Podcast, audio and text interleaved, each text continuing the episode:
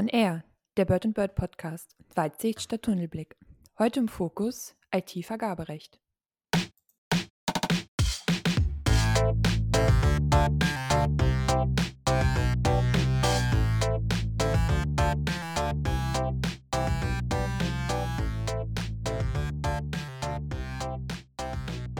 Zuhörerinnen und Zuhörer, äh, herzlich willkommen zur heutigen, heutigen Ausgabe des Bird Bird Podcasts, in dessen Rahmen wir regelmäßig aktuelle und spannende Rechtsfragen mit erfahrenen Praktikerinnen und Praktikern diskutieren. Mein Name ist Sarah Baumann. Ich studiere Jura in Berlin und äh, bald geht es bei mir los mit der Vorbereitung auf mein erstes Staatsexamen. Und bis dahin werde ich hoffentlich noch viele interessante Gespräche führen über aktuelle Rechtsfragen und nehme euch dabei hier in dem Podcast-Format mit. Aber was besprechen wir heute? Heute lernen wir zuallererst erstmal den Rechtsanwalt und Partner bei Bird Bird, Guido Bormann, kennen. Und wir reden mit ihm über Fragen des IT-Vergaberechts. Wir fangen an und gehen erstmal an das Vergaberecht allgemein rein und klären da einige Fragen, gehen dann e-, etwas spezieller in das IT-Vergaberecht rein und am Ende erwartet euch wieder die Vogelperspektive, also der Ausblick auf die Zukunft. Guten Morgen, Herr Bormann. Ja, guten Morgen, Frau Bormann. Grüße Sie. Schön, dass äh, wir uns heute virtuell äh, sehen können. Herr Bormann, Sie haben Rechtswissenschaften studiert und Wirtschaftswissenschaften an der Universität Osnabrück, sind seit 2007 als Rechtsanwalt zugelassen, ähm, seit 2016 Fachanwalt für Vergaberecht und seit 2014 Partner bei Bird Bird im Team Öffentliches Wirtschaftsrecht und in der internationalen Sektorgruppen Sicherheit und Verteidigung sowie Technologie und Kommunikation. Sie geben auch regelmäßig Schulungen im äh, Vergabe- und IT-Recht und sind außerdem auch Autor unter anderem des Kommentars zum Vergaberecht Bjock und Jäger. Ist das richtig? Ja, ganz genau, so ist das, Frau Baumann. Äh, Herr Baumann, wir haben am Anfang des Podcasts immer ein äh, kurzes Format, das nennt sich Speed Dating, äh, wo wir die Anwälte und Anwältinnen ein bisschen näher kennenlernen wollen. Ich würde Ihnen jetzt hintereinander zehn kurze Fragen stellen und würde Sie bitten, einfach kurz und knapp darauf zu antworten, dass die Zuhörer und Zuhörerinnen Sie ein bisschen besser kennenlernen. Alles klar? Ja, sehr gerne. Okay. Haben Sie Haustiere? Ja, ich habe einen Hund, einen Irish Setter, der ist jetzt neun Monate alt und kommt so langsam in die Pubertät.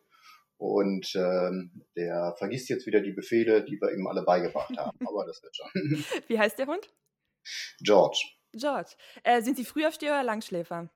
Frühaufsteher. Kino oder Netflix? Kino. Tee oder Kaffee? Kaffee. Wie viele Tassen hatten Sie heute schon? Zwei und es werden etliche mehr. Man muss dazu sagen, wir haben es 10 Uhr morgens, also es ist noch okay. ja. Beherrschen Sie ein Musikinstrument? Äh, nein, leider nicht. Lieber Berge oder lieber Meer? Berge. Und wo waren Sie zuletzt im Urlaub? Das war auf Föhr, also nicht Berge, sondern Meer, aber das wechselt sich eigentlich immer ab bei uns. Einmal Meer im Jahr und einmal Berge. Ach schön. Äh, haben Sie einen grünen Daumen? Nein, nein, überhaupt nicht. Früher war alles besser, richtig oder falsch? Falsch. Und hätten Sie einen alternativen Karriereweg im Kopf gehabt, wenn nicht Rechtsanwalt? Ja, weil ich ja auch BWL mitstudiert habe, wäre ich sonst wahrscheinlich äh, Wirtschaftsmensch geworden. Ja. Mhm. Okay, Herr Bormann, das war's auch schon mit dem Speeddating, kurz und knapp. Ähm, kommen wir mal zu ähm, den thematischen Inhalten. Wie ich ja vorhin schon angekündigt habe, reden wir heute über das IT-Vergaberecht und einfach mal zum Anfang für einen kleinen Einstieg. Was ist das Vergaberecht? Wo kommt das her? Das Vergaberecht, das kommt ja ursprünglich aus dem Haushaltsrecht. Also die Idee ist, wie geht der Staat sparsam mit dem Geld um, das ihm zur Verfügung steht.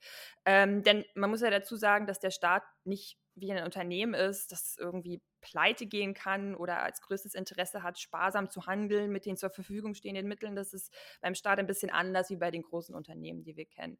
Und dafür wurden, wenn man es in Anführungszeichen sagen will, Spielregeln ähm, entwickelt, die das Vergaberecht darstellt. Äh, man soll einen organisierten Wettbewerb schaffen und ähm, das, die Idee dahinter ist, dass der Staat sich erstmal Angebote einholen muss, bevor er irgendwas vergibt. Auf der EU-Ebene wurde das in den letzten Jahren sehr stark reguliert oder immer weiter reguliert und die EU bekommt da immer mehr Einfluss darauf, ähm, auf das ganze Thema. Herr Baumann, wie äußert sich denn das oder beziehungsweise was sind denn die wichtigsten Grundsätze des Vergaberechts im europäischen Recht?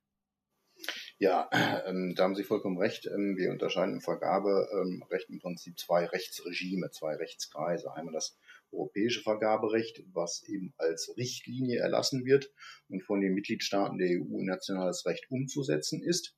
Das machen wir in Deutschland regelmäßig alle paar Jahre, wenn die neuen Richtlinien rauskommen, indem wir den vierten Teil des GWB, das Gesetz gegen Wettbewerbsbeschränkungen, entsprechend anpassen, wo ja eigentlich von Haus aus ähm, das Kartellrecht in Deutschland geregelt ist. Aber es gab, wie gesagt, damals den vierten Teil, der wurde angehängt und dort ist jetzt auch das sogenannte Kartellvergaberecht ähm, geregelt. Kartellvergaberecht deswegen, weil es ursprünglich im Kartellgesetz verankert wurde.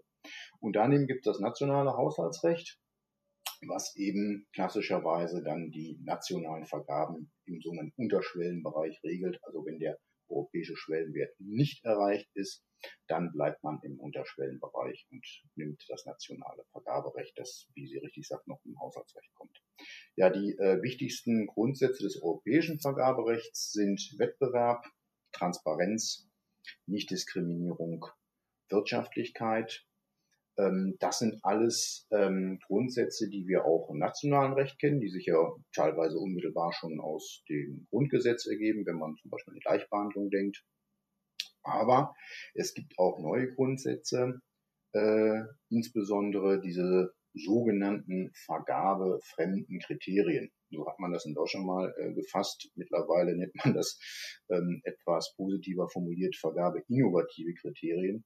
Das sind zum Beispiel soziale Aspekte oder auch umweltbezogene Aspekte oder auch ähm, Wirtschaftsförderungsaspekte. Das heißt, ähm, wenn ich als öffentlicher Auftraggeber einen Auftrag, wie zum Beispiel den Bau einer Straße, vergeben möchte, habe ich früher klassischerweise immer nur auf den Preis geguckt. Das heißt, mein sogenanntes Zuschlagskriterium war der niedrigste Preis. Der Bauunternehmer, der mir das günstigste Angebot gemacht hat, der hat den Zuschlag bekommen und hat damit den Vertrag äh, ausführen dürfen. Ähm, dann gibt es, daneben gab es äh, in der Vergangenheit immer mehr qualitative äh, Kriterien, weil man gemerkt hat, naja, der günstigste ist nicht immer der beste. Also da sieht man, das ist ein bunter Strauß von sozialen Kriterien, von äh, umweltbezogenen Kriterien. Ähm, Stichwort ähm, auch Green IT. Ähm, das heißt, gerade in meinem Bereich, äh, wo ich ja viele IT-Vergabeverfahren mache, äh, gucken die Auftraggeber immer mehr auf Themen wie zum Beispiel Stromverbrauch. Ähm, also das sind viele Dinge, die man einfließen lassen kann. Auch ein äh, Lifecycle-Cost-Ansatz hat sich durchgesetzt. Das heißt, ich gucke nicht nur auf den reinen Anschaffungspreis, sondern ich gucke auf die Kosten, die so ein Produkt im Laufe seiner Lebensdauer verursacht. Ja, wie viel muss ich für Wartung investieren? Äh, wie viel Betriebsstoffe muss ich investieren? Ähm, wie ist der Flottenverbrauch bei Fahrzeugen? Also da ist in der Richtung, muss man sagen, sehr viel passiert im Bereich Umweltschutz im Vergaberecht. Und das muss man auch klar sagen, kommt einzig und allein aus Europa. Das mhm. hat man in Deutschland bisher so nie gesehen. Okay, das heißt, äh, dass diese Kriterien, die Sie gerade angesprochen haben, wie soziale Kriterien, Umweltkriterien, eher im EU-Vergaberecht dann äh, relevant sind und ja. dass das deutsche äh, Vergaberecht sich tatsächlich noch so auf dieses klassische Haushaltsrecht ähm, ja, kon genau, konzentriert im genau. Endeffekt. Ja, das, okay. das, muss man wirklich feststellen. Also wie gesagt, ich hatte ja schon den Schwellenwert angesprochen. Was ist das? Der Schwellenwert ist eben der Wert, ähm, der bestimmt, ob ein öffentlicher Auftrag national nach dem deutschen Haushaltsrecht oder europaweit nach den EU-Vergaberegeln auszuschreiben ist. Und das bemisst sich immer an dem Auftragswert. Ich muss also gucken, was ist mein Vertrag, den ich da ausschreibe, wert, muss ich eine Schätzung machen. Ähm, und dann ist die Frage, übersteigt dieser geschätzte Auftragswert den jeweils geltenden Schwellenwert? Dann ist es europaweit bekannt zu machen und wenn nicht, dann national. Ja, und da haben wir zum Beispiel bei Dienstleistungsaufträgen und Lieferaufträgen einen eher geringen Schwellenwert. Das sind nur 214.000 Euro aktuell, ohne Umsatzsteuer, so netto. Ähm, und da ist man natürlich schon schnell drüber. Ja, wenn man nur eine Handvoll Busse braucht zum Beispiel, die kosten ja einiges. Das heißt, da ist man dann sofort im Prinzip bei einer EU-weiten Vergabe. Und im IT-Bereich ähm, gilt Ähnliches. Ähm, da die Technologien und auch Softwarelizenzen doch relativ teuer sind, ähm, ist man da sehr, sehr schnell bei einer EU-weiten Vergabe. Und mhm. da gelten dann eben entsprechend diese Kriterien. Mhm. Wer ist denn an das Vergaberecht gebunden? Also wenn wir jetzt sagen, okay, neben Städten, Kommunen oder auch Ministerien zum Beispiel, gibt es noch andere Akteure, die an das Vergaberecht gebunden ja, sind? Also die, äh, wer das Vergaberecht einzuhalten hat, sozusagen, das ist auch europaweit geregelt und auch gleichlautend im GBB. Das sind die sogenannten öffentlichen Auftraggeber und Sektorenauftraggeber. Also öffentliche Auftraggeber sind alle klassischen staatlichen Stellen, die äh, Bundesbehörden, die Landesbehörden, die Kommunen, aber auch kommunale Verbände, Zweckverbände ähm, und die sogenannten funktionalen Auftraggeber. Das heißt dort, wo der Staat einen Einfluss hat oder auch eine Mehrheit hat. Also klassischerweise, wenn eine Stadt eine ähm, Wirtschaftstochter unterhält in Form, Rechtsform der GmbH, die Abfallentsorgungsbetriebe zum Beispiel, dann sind die ja meistens entweder vollständig oder zumindest 51 Prozent in städtischer Hand. Und dann wäre auch diese städtische Abfallentsorgungs GmbH entsprechend öffentlicher Auftraggeber. Ähm, und dann gibt es noch die sogenannten Sektorenauftraggeber. Ähm, das sind meistens in der Privatrechtsform geführte Unternehmen, die aber auf einem Wirtschaftssektor daher der Begriff, tätig sind, der nur noch nicht vollständig dereguliert ist. Das war mal der Grundgedanke. Also zum Beispiel öffentlicher Personennahverkehr. Das sind ja dann doch letzten Endes alles städtische Töchter meistens, ähm, die bei den Stadtwerken oder irgendwelchen städtischen Holdings angegliedert sind, wo dann diese ÖPNV-Unternehmen gegründet werden. Äh, kennt man in jeder Stadt, das Berlin ist, Frankfurt, Düsseldorf, überall gibt es diese städtischen Verkehrsbetriebe, und das sind dann sogenannte Sektorenauftraggeber. Ja, weil man sagt, die sind zwar alle in Privatrechtsform geführt, aber letztendlich dann auf einem Markt tätig, wo es kaum Konkurrenz, wo es kaum andere Anbieter gibt. Und deswegen müssen auch die das vergaben. Hm, okay. Ähm, Nochmal ganz kurz zu Ihnen. Sie haben ja Rechtswissenschaften und Wirtschaftswissenschaften studiert. Ähm, sollte man als Anwalt wirtschaftliches Verständnis mitbringen in dem Feld? Weil ich denke da vor allem so an, an die Marktanalyse, die ja auch in einem Vergabeverfahren durchgeführt werden muss. Oder ähm, hat man da Experten, Expertinnen an der Hand, die einem helfen bei den Themen?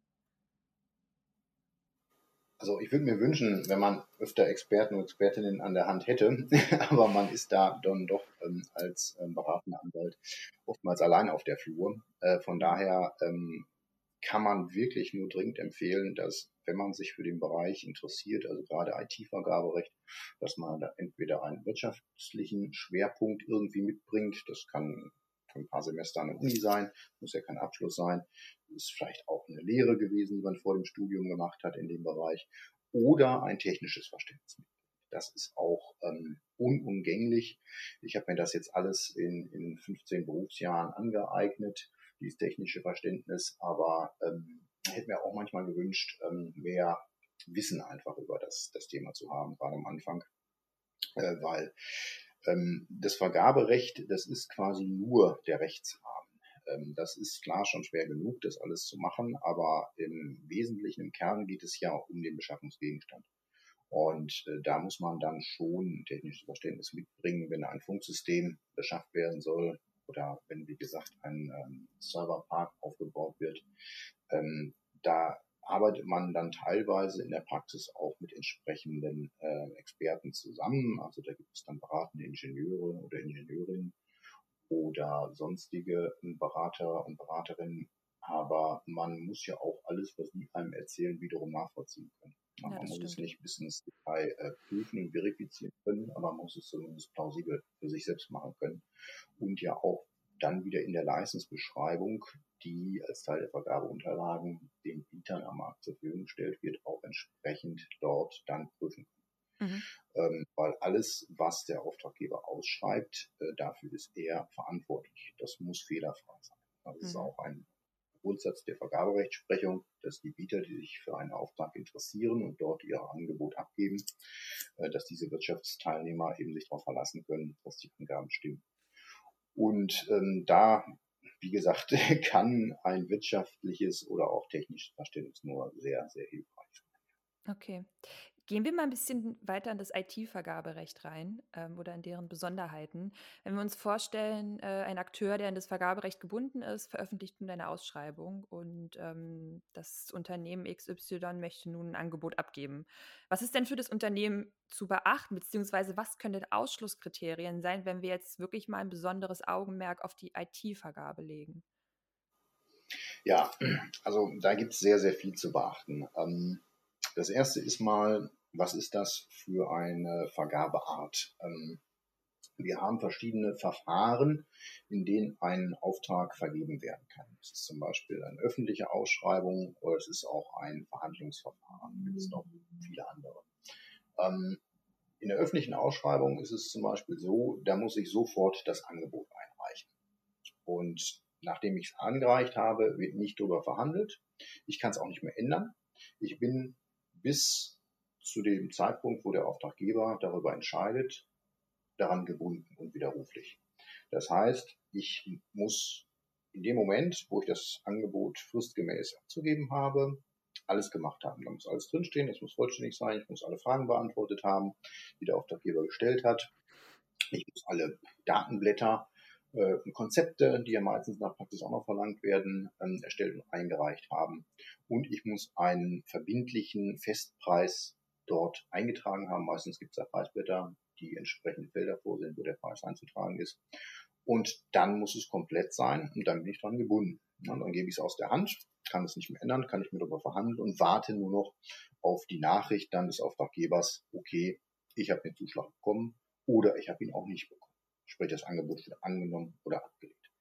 Ähm, das ist das eine. Da muss man dann entsprechend darauf achten, dass es vollständig ist und dass man vor allen Dingen auch nicht gegen ein sogenanntes Ausschlusskriterium verstößt. Also Ausschlusskriterien sind die Kriterien, die so schwer wiegen, wenn ich das nicht erfüllen kann, äh, dann ist mein Angebot von vornherein nicht zuschlagsfähig. Das heißt, das Angebot wird sofort ausgeschlossen. Auch wenn es alles andere toll ist, wenn ich fachlich super bin, vielleicht sogar günstiger als die Konkurrenz, das ist egal. Ich habe eine bestimmte Mindestanforderung nicht erfüllt und bin dann damit draußen sozusagen. Ähm, das andere wesentliche Verfahren, was auch gerne und oft gemacht wird, gerade bei IT-Vergaben, ist das sogenannte Verhandlungsverfahren. Und das läuft anders ab. Da habe ich erstmal einen sogenannten vorgeschalteten Teilnahmewettbewerb. Das heißt, ich muss mich als Unternehmen erstmal um Teilnahme an diesem Verfahren bewerben. Das ist ein erster Schritt, eine erste Phase. Und da lege ich noch gar kein Angebot. Ich muss erstmal mein Unternehmen darstellen. Das gibt es verschiedene Kriterien, die sind dann in der Bekanntmachung zu diesem Auftrag genannt, was ich darstellen muss von meinem Unternehmen. Also wie viel Programmierer habe ich, welche Erfahrung habe ich, welche Kenntnisse habe ich, wie viel Personal habe ich, welche erfolgreichen Projekte habe ich schon in der Vergangenheit als Referenzen äh, durchgeführt, äh, was sind meine Umsatzzahlen und so weiter. Das muss ich darstellen, gemäß den Kriterien, die der Auftraggeber vorgibt. Und dann prüft er diese eingereichten oder eingegangenen Teilnahmeanträge und wählt daraus die besten aus. Das muss dann auch entsprechend vorher bekannt gemacht werden. Was sind dann wiederum diese Auswahlkriterien? Das ist, wie gesagt, der Grundsatz der Transparenz. Ein Unternehmen muss zu jedem Zeitpunkt wissen, was es zu tun und zu lassen hat, um die besten Chancen im Verfahren zu haben. Das ist also sehr fair geregelt. Und jetzt sagen wir mal, unser Unternehmen ist dabei, ist als eines der drei besten ausgewählt worden. Dann geht das eigentliche Vergabeverfahren los. Ja, das heißt ja nur, ich bin dabei, ich bin im Verfahren. Dann bekomme ich im zweiten Schritt in der nächsten Phase die Vergabeunterlagen. Das ist dann hauptsächlich der Vertrag, der ausgeschrieben wird. Das ist die Leistungsbeschreibung, wo drin steht, was ich fachlich zu leisten und zu tun habe. Und das sind dann noch Nebenblätter wie Preisblatt, Kriterienkatalog etc., wo mein Angebot dann bewertet wird. Und dann muss ich das Angebot erstellen, wie in der öffentlichen Ausschreibung auch. Das muss dann vollständig sein und so weiter und so fort. Ich muss alle Ausschlusskriterien erfüllen, darf gegen nichts verstoßen, darf auch den Vertrag zum Beispiel nicht verändern. Und dann wird verhandelt. Nachdem diese Angebote abgegeben worden sind, wird dann im Verhandlungsverfahren, wie der Name eben schon sagt, verhandelt. Und da kann ich dann in dieser Verhandlungsphase als Unternehmen mit dem Auftraggeber sprechen und kann Vorschläge machen, kann Änderungsvorschläge, kann mich zum Beispiel über die Höhe der Vertragsstrafe unterhalten äh, und so weiter und so fort. Das heißt, ich kann dann fachliche, aber auch vertragliche Themen mit dem Auftraggeber gemeinsam erörtern. Ja, mhm. das ist dann quasi so, wie man es in der Privatwirtschaft im Business-to-Business-Bereich auch kennt. Wenn ein privates Unternehmen sagt, ich will eine neue Datenbanksoftware einführen, dann setzen sie sich auch zusammen und dann entwickelt man ein Konzept und man einigt sich über den Preis und die sonstigen Konditionen und dann wird der Vertrag geschlossen. So ist es dann in einem Verhandlungsverfahren letztendlich auch. Also das sind so die zwei wesentlich unterschiedlichen Verfahren. Mhm. Und wie gesagt, das Wichtigste ist in allen Verfahren, egal welches da gerade verwendet wird, dass das Angebot eben den Anforderungen entspricht, die der Auftraggeber vorher bestimmt hat. Das ist ganz wichtig. Also als Unternehmen muss man sich ganz genau diese sogenannten Vergabeunterlagen, die ja veröffentlicht werden, die auch elektronisch zu veröffentlichen sind, die müssen frei, unmittelbar, direkt und kostenlos vor allen Dingen auch zur Verfügung gestellt werden, mit einem Download-Link in der Praxis. Das heißt, die muss ich mir komplett angucken, darf da nichts vergessen, nicht zu überlesen, weil das zeigt eben auch die Praxis immer wieder, schon kleinste Fehler äh, führen da zum Ausschluss meistens. Und das ist dann wirklich schade und, und oft absolut überflüssig, wenn ein Unternehmen drei Wochen lang Arbeit reingesteckt hat und am Ende hat man irgendwo ein Kreuz vergessen oder ein mhm. Konzept nicht eingereicht. Und deswegen ist man dann komplett aus dem Verfahren raus. Mhm. Können sich denn die Auftraggeber aussuchen, welches Verfahren sie nun anwenden oder ist das auch geregelt? Das ist auch geregelt, wie so vieles ähm, im Leben ist auch das geregelt. Äh, aber es ist, ich sag mal, wesentlich äh, leichter geworden für die öffentliche Hand. Also wir hatten noch vor einigen Jahren ein sehr strenges Regime. Ähm, da war diese öffentliche Ausschreibung zwingend und nur in ganz seltenen Ausnahmefällen durfte ich zum Beispiel das Verhandlungsverfahren wählen. Das ist deutlich aufgeweicht worden mit der letzten Vergaberechtsreform. Das heißt also, im Bereich zum Beispiel der IT-Vergabe ist es äh, fast immer die Verhandlungsvergabe. Also neun von zehn Verfahren sind da Verhandlungsverfahren, äh, weil natürlich der Auftragsgegenstand so komplex ist äh, und ja auch zum Beispiel im Softwarebereich verschiedene Lizenzmodelle am Markt einfach bestehen, ähm, die ich so äh, statisch gar nicht miteinander vergleichen kann. Und deswegen mit den Unternehmen dann auch in Verhandlungen gehen muss. Mhm. Ähm, und wenn man, wenn wir uns jetzt vorstellen, wir sind der Auftraggeber äh, und wir möchten eine, es gibt, geht um eine IT-Vergabe äh, oder eine IT-Beschaffung. Ähm, gibt es da irgendwelche besonderen Bedingungen, die wir beachten müssen oder die erfüllt sein müssen bei der Beschaffung im Bereich, im IT-Bereich, im Gegensatz zu Nicht-IT-Beschaffung? Jetzt mhm. neben dem, wie wir ja gerade schon gehört haben, ist es ein bestimmtes Verfahren, was oft einschlägig ist. Aber haben Sie da noch ja. vielleicht andere Punkte, die genau für diesen Bereich sehr spezifisch sind vielleicht? Ja, das äh, in der Tat gibt es. Es gibt eine ähm, große Besonderheit, die es eben bei keinen anderen Vergabeverfahren wie Bauvergaben oder so gibt. Das sind diese sogenannten EVB-IT. Das sind die ergänzenden Vertragsbedingungen für die Beschaffung von IT-Leistungen. Das sind im Prinzip äh, Standard AGB und Musterverträge, die ähm, der CIO-Bund äh, rausgibt und äh, da gibt es ganz viele verschiedene, ich glaube ein Dutzend mittlerweile ungefähr. Und die sind gemeinsam äh, auf Bundesebene mit der Industrie verhandelt worden und, und abgestimmt worden. Und die werden eben im Prinzip der öffentlichen Hand zur Verfügung gestellt, um dann diese äh, IT-Vergaben äh, äh, durchführen zu können. Bei Softwareverträgen kommt dann immer noch das Lizenzrecht und Urheberrecht dazu. Das heißt also, auch da äh, schadet ein wirtschaftliches Verständnis nicht an der Stelle. Okay, ja. Es gab ja äh, 2016 äh, eine Vergaberechtsreform, in der EU, die, einige EU oder drei Richtlinien aus der EU von 2014 in deutsches Recht umgesetzt wurden. Und die UFAP mhm. von 2018, also heißt ausgesprochen Unterlage für Ausschreibung und Bewertung von IT-Leistungen, berücksichtigt, berücksichtigt diese Neuerungen, ja. Ähm, sie stellt ja unter anderem pra Praxisleitfaden vor für IT-Beschaffungen. Und es gab ja auch immer mal wieder Kritik an dieser Unterlage. Ähm, vor allem bei denen, dort wurden Bewertungsmethoden entwickelt bei einer Vergabe von IT-Leistungen. Finden Sie denn die grundsätzlich Sie persönlich die Bewertungsmethoden in der UFAB angemessen und hilfreich? Also würden Sie empfehlen, mit dieser Unterlage zu arbeiten?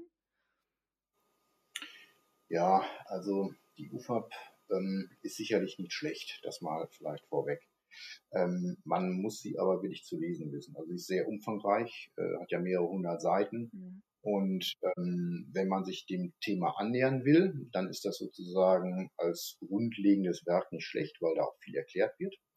Aber man muss genau äh, wissen, was sind sozusagen nur beschreibende Teile dieser UFAB und was brauche ich wirklich für ein Vergabeverfahren.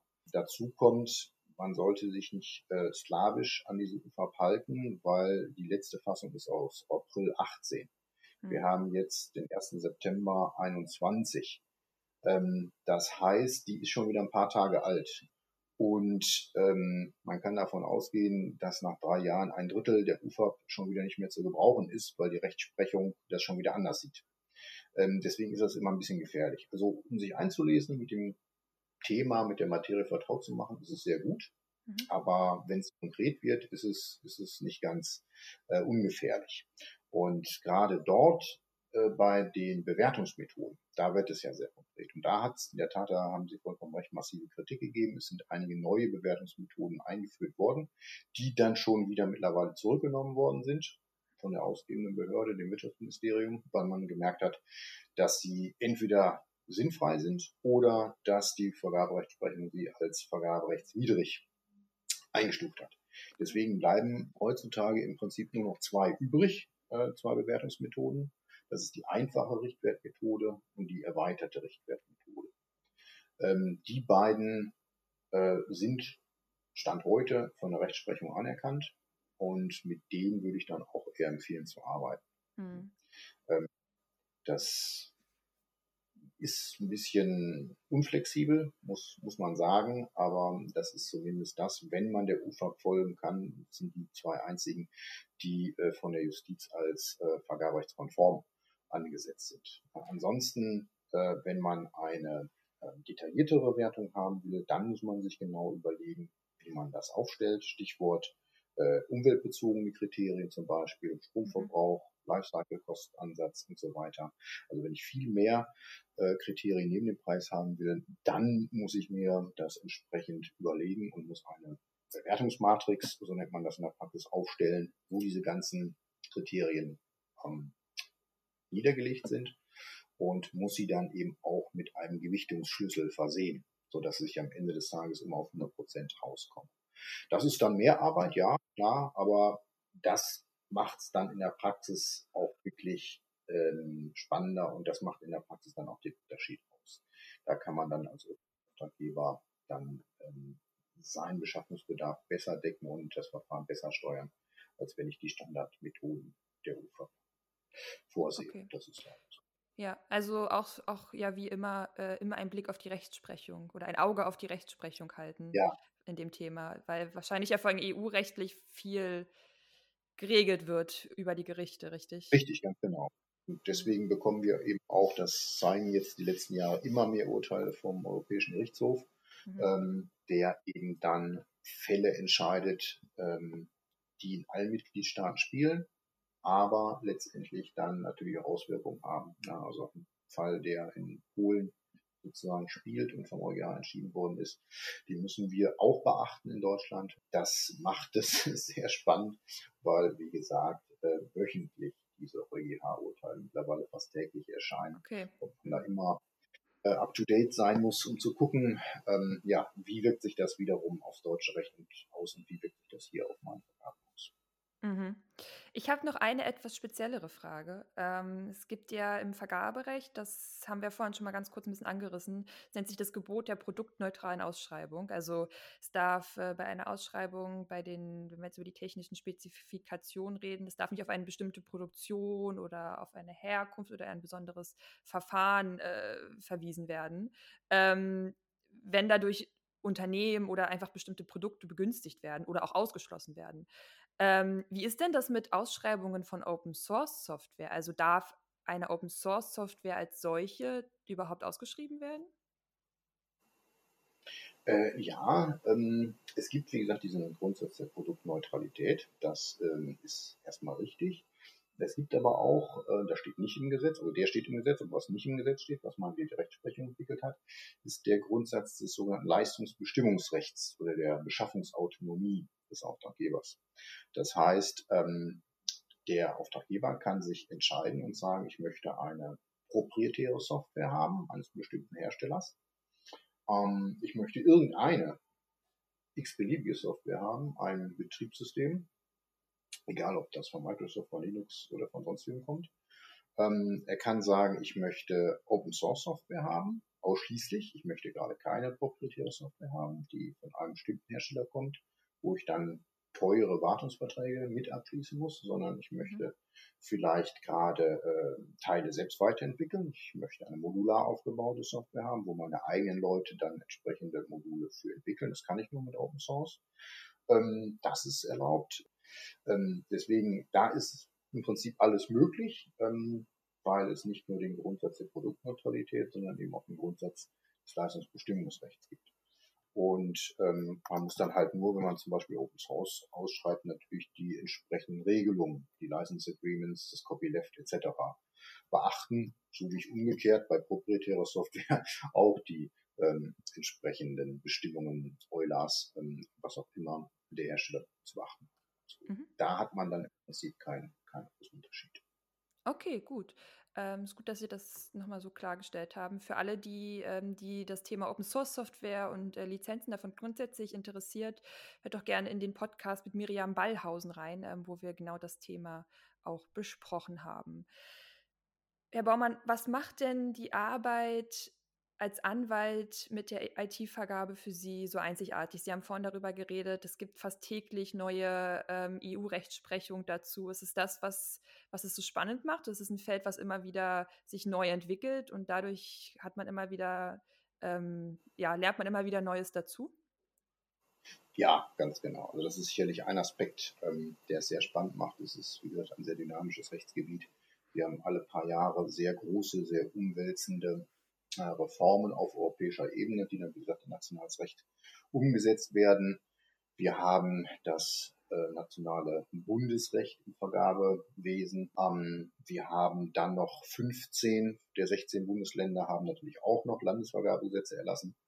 Das macht der Föderalismus ebenso möglich. Ähm, dazu gibt es Erlasse ähm, und Rundschreiben, wo bestimmte Regelungen dann noch getroffen werden. Also wer äh, einen Normendickicht nicht scheut, sozusagen, der ist im Vergaberecht genau richtig. Ähm, das macht sehr komplex, aber auch sehr spannend. Mhm.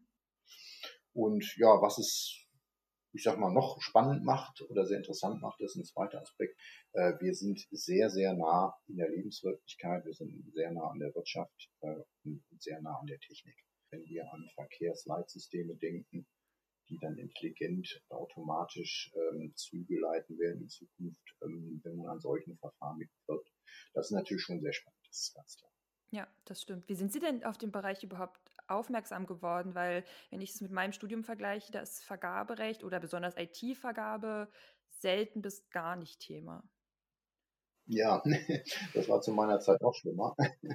Also es gab ähm, sozusagen das Lehrfach äh, Vergaberecht äh, gab es nicht. Ähm, das war dann auch Learning by Doing im Prinzip bei mhm. mir. Ich bin im Referendariat ähm, auf das Vergaberecht gestoßen in der Anwaltsstation, damals aber noch äh, Bauvergaben. Die gibt es ja schon ein paar Tage länger als die IT-Vergaben. Und ähm, habe dann äh, erst hier in der Industrie gearbeitet und danach ähm, bin ich zu Bird Bird gekommen und habe dann hier bei Herrn Dr. Björk im Prinzip Vergaberechtsteam mitgewirkt und habe mich hier dann sofort mit IT-Vergaben ähm, beschäftigt. Und ja, so bin ich da hingekommen. Also das war auch äh, viel Learning by Doing, muss ich ganz klar sagen. Wer ähm, sich für das IT-Vergaberecht interessiert, dem sei eigentlich nur empfohlen, dass er sich entsprechend ähm, für die IT-Rechtsseminare oder auch die Vorlesung an der Uni interessiert. Und ansonsten das Vergaberecht an sich ähm, auch sehr ähnlich dem Verwaltungsverfahrensrecht. Also wer sozusagen aus dem öffentlichen Bereich kommt, der wird im Vergaberecht sehr viel wiedererkennen, ähm, wie ein Vergabeverfahren aufgebaut ist. Es ist nämlich wie ein äh, Verwaltungsverfahren. Mhm.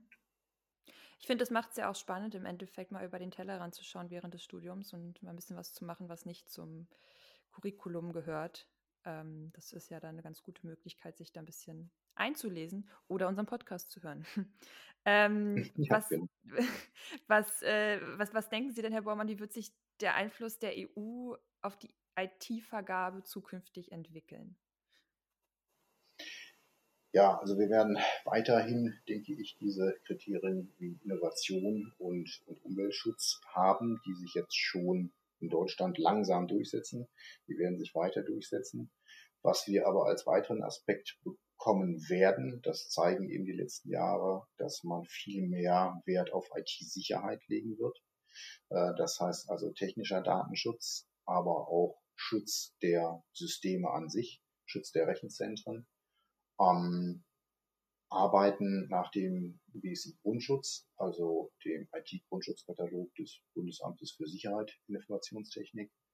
Ähm, vielleicht Zertifizierungen, da gibt es ja verschiedene, die ISO 27001, die ein entsprechendes Informationsmanagementsystem vorschreibt. Da wird auch das Vergaberecht viel mehr drauf, drauf achten. Ähm, Fragen des Datenschutzes, die kommen heute schon bei vielen Vergabeverfahren im IT-Bereich auf. Das ähm, löst man heute über die, die DSGVO, die ja nun mal unmittelbar gilt als EU-Verordnung. Aber ich glaube, bei der nächsten Vergaberechtsreform wird das auch noch stärker in die Vergabeverfahren der EU äh, oder der EU-weiten Vergabeverfahren aufgenommen werden. Das ist die öffentliche Hand ähm, dann entsprechende Regelungen zur IT-Sicherheit und zu Datenschutz in den Vergabeverfahren ähm, ja, einzuhalten hat, sodass wir eine noch engere Verzahnung zwischen äh, DSGVO und EU-Vergaberecht zum Beispiel haben werden. Mhm, okay. Das ist, glaube ich, ein gutes Schlusswort. Ich äh, möchte an der Stelle, bevor wir den äh, Podcast beenden, auch noch auf die letzten Folgen darauf hinweisen. Und zwar mit Alexander Duisberg über das vernetzte autonome Fahren und mit Miriam Ballhausen über die Open Source Software Lizenzen. Wenn euch das interessiert, dann ähm, schaut da gerne mal rein und hört euch das an.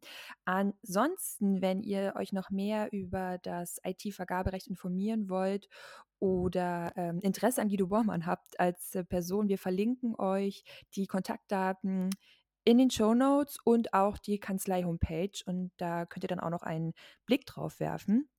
Und dann äh, bleibt mir nur noch zu sagen, Grüße aus dem Nest, schaltet auch beim nächsten Mal wieder ein. Und nochmal vielen Dank, Herr Bormann, für das nette Gespräch. Ich danke Ihnen, Frau Bormann. Tschüss. Tschüss.